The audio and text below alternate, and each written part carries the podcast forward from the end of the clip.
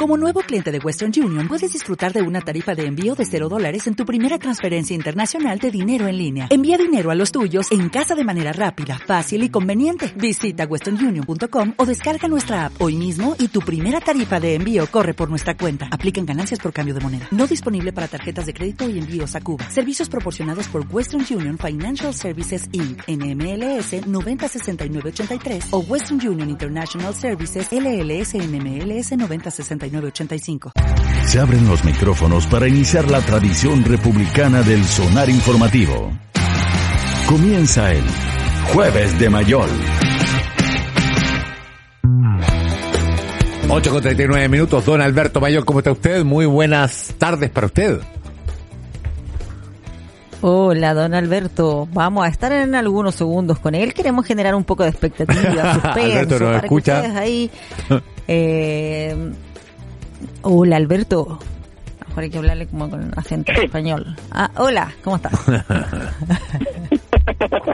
no, to, to, to, mis hijos ya están así, Ah, zamoranos, pero no. Sí, ¿tú todavía no? No, no, que yo, no, yo no, no, no interactúo tanto con la gente, entonces. Ah. Sociabilizo. Oye, pero ¿todo bien por allá, Alberto? ¿Está eh, en un ambiente agradable? Eh, sí, la verdad es que sí, estoy como, no he entrado, no he pisado la arena, pero he estado toda la mañana al, lado de la playa, entonces, ¿Quién como tú? Disfrutando del verano europeo. Muy bien. Perdona que te interrumpamos para eh, llevarte a un terreno un poco más... eh, menos agradable, digamos, que ese que tú estás ahí disfrutando.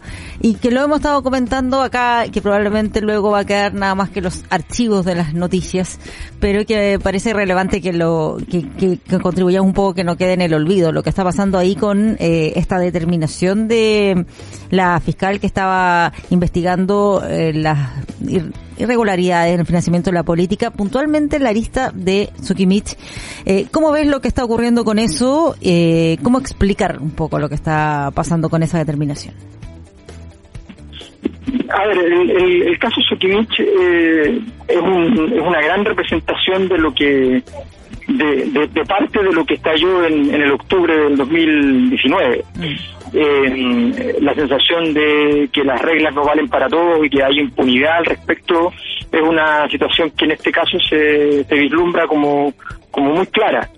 Eh, y, y la verdad es que se reproduce, eh, fíjate, cuando, cuando aparece la situación y cuando empieza a verse que hay un conjunto de empresas, no solo eh, Sokimich, hay un conjunto de empresas que financiaron la, la, la política, hay un par de, eh, de, de dictámenes o respuestas a consultas eh, por ciudadanos hechas por la Contraloría que de alguna manera abrían la puerta a establecer de que la Fiscalía tenía herramientas posibles para poder eh, comenzar investigaciones al respecto. No, no era un elemento de doctrina tan claro que en ese sentido no habían, no habían mecanismos. Eh, había una, una ruta lógica que podía permitir entonces que se abrieran esas investigaciones. Sin embargo, no ocurrió. Y, no ocurrió porque porque se movilizaron todos los recursos para que efectivamente esa crisis, que era una crisis que quedó acotada, que quedó puesta en el, en el lugar más débil, seamos, seamos bien, bien justos, o sea, el, el, el, el símbolo de, el, el niño símbolo de la situación es. Y Peñailillo era obviamente el, el más débil de los actores que estaban envueltos en la escena.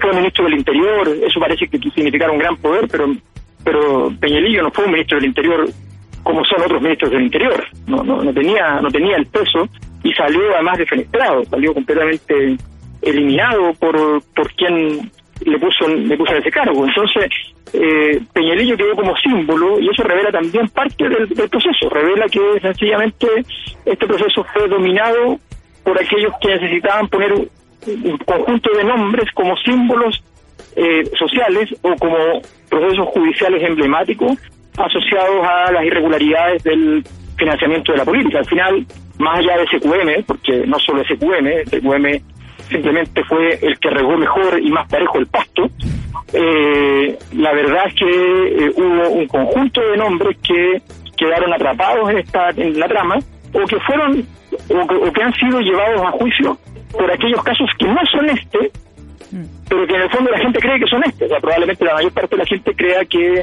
no sé, Marco Enrique Bominami está en, esta, en, la situación judicial en que se encuentra por la, entrega de dinero por parte de ese SQM. Pero no es así. Eh, entonces, el, eh, esto es toda una, una trama cuidadosamente diseñada, es evidente, para que eh, sencillamente la legitimidad del sistema político no cayera aún más y no quedara establecido una, una sensación, un ambiente de una gran corrupción. es un caso emblemático, es un caso emblemático de impunidad, ya se lo que era obvio, esto, esto que pasó ahora es simplemente el fin de la historia, o sea, era obvio que se, iba a acreditar la, impunidad total eh, y eso terminó por ocurrir. Siempre existe cuando no ha terminado de cerrarse la, una posibilidad, aunque sea muy pequeñita, de que no sea así, pero ya terminó de ocurrir y finalmente nos encontramos con este elemento ominoso de la realidad chilena de los últimos años y es que eh, en el financiamiento ilegal de la política, en el tráfico de influencias, porque el financiamiento ilegal de la política no tiene mucho sentido sin pensar en el tráfico de influencia, eh, que además es algo que, si bien no está judicializado eh, en todos sus casos, es bastante evidente por las pruebas existentes. Eh, en medio de todo eso, bueno, allí es donde en gran medida cayó la institucionalidad chilena, perdió su prestigio, su prestancia y su posibilidad de otorgar una respuesta confiable, no, no una respuesta útil, porque tal vez las respuestas que podían dar incluso podían haber sido útiles algunas, pero una respuesta confiable no, no podía dar en este contexto de descrédito. Se cierra un proceso, no, no tiene mucho de raro, seamos honestos, ¿ya? Eh, las élites políticas en todo el mundo tienen esta capacidad. Aquí se les abrió la se les abrió la alcantarilla más de lo que era deseable y quedó y, que, y quedaron quedaron elementos fuera del, de, las cañerías que no debieron haber quedado pero bueno, eh, no, no lograron hacerlo bien, básicamente. Pero estas cosas pasan mucho, sin embargo, en un clima como el de los últimos años en Chile, esto fue parte de ese de esa gigantesca olla a presión que fue la que estalló el, el 2019. Así que estamos viendo simplemente, estamos haciendo la arqueología de un momento. Es uno de los elementos que es parte de la arqueología. Los otros son los abusos de las empresas a los consumidores, que es otra una, contracara de esto, los abusos de las empresas respecto a los trabajadores, la sensación de que no se no había respuesta política a determinados derechos sociales y bueno, y muchísimas muchísimas eh, otras sensaciones relacionadas con el menoscabo de la de la población respecto a las élites, que es lo que finalmente estalló.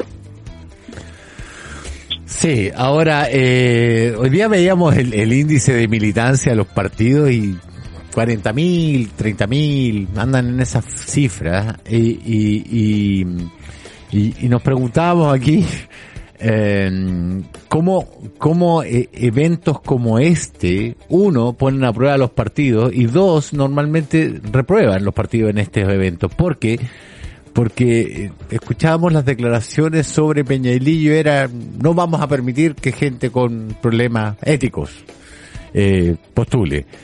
Pero el problema ético se compensa con cuántos votos arrastra. Por supuesto, por supuesto. eh, no, a ver, lo que pasa es que el, eh, el, el rajar vestiduras desde parte del sistema político contra otros miembros del sistema político que cayeron en desgracia es una práctica muy usual. Eh, normalmente es bastante injusto porque normalmente aquellos que caen en desgracia son aquellos que tienen eh, que, que, les falló el tronco que les daba la sombra. Mm. Eh, esa es la verdad. O sea, la verdad es que normalmente los que son símbolos de una de una de una crisis eh, a veces son son en acuerdo con esa persona, donde se, le da protección a costa de que sea el chivo expiatorio de la situación. El ministro Carlos Cruz en los casos de, de, corrupción que se encontraron durante el gobierno de Ricardo Lagos, por ejemplo, y, Carlos Cruz sale, sale finalmente fortalecido de la situación en términos personales, eh, eh, obviamente sin trabajar en el sector público, pero sí con mucha vinculación con, con el sector privado. Eh, y nos encontramos ahora con el, nombre símbolo, con Rodrigo Peñolillo, que finalmente, al estar abandonado, al estar eh, al, quedarse sin, sin sin árbol político, sin tronco político, entonces no puede no puede defenderse.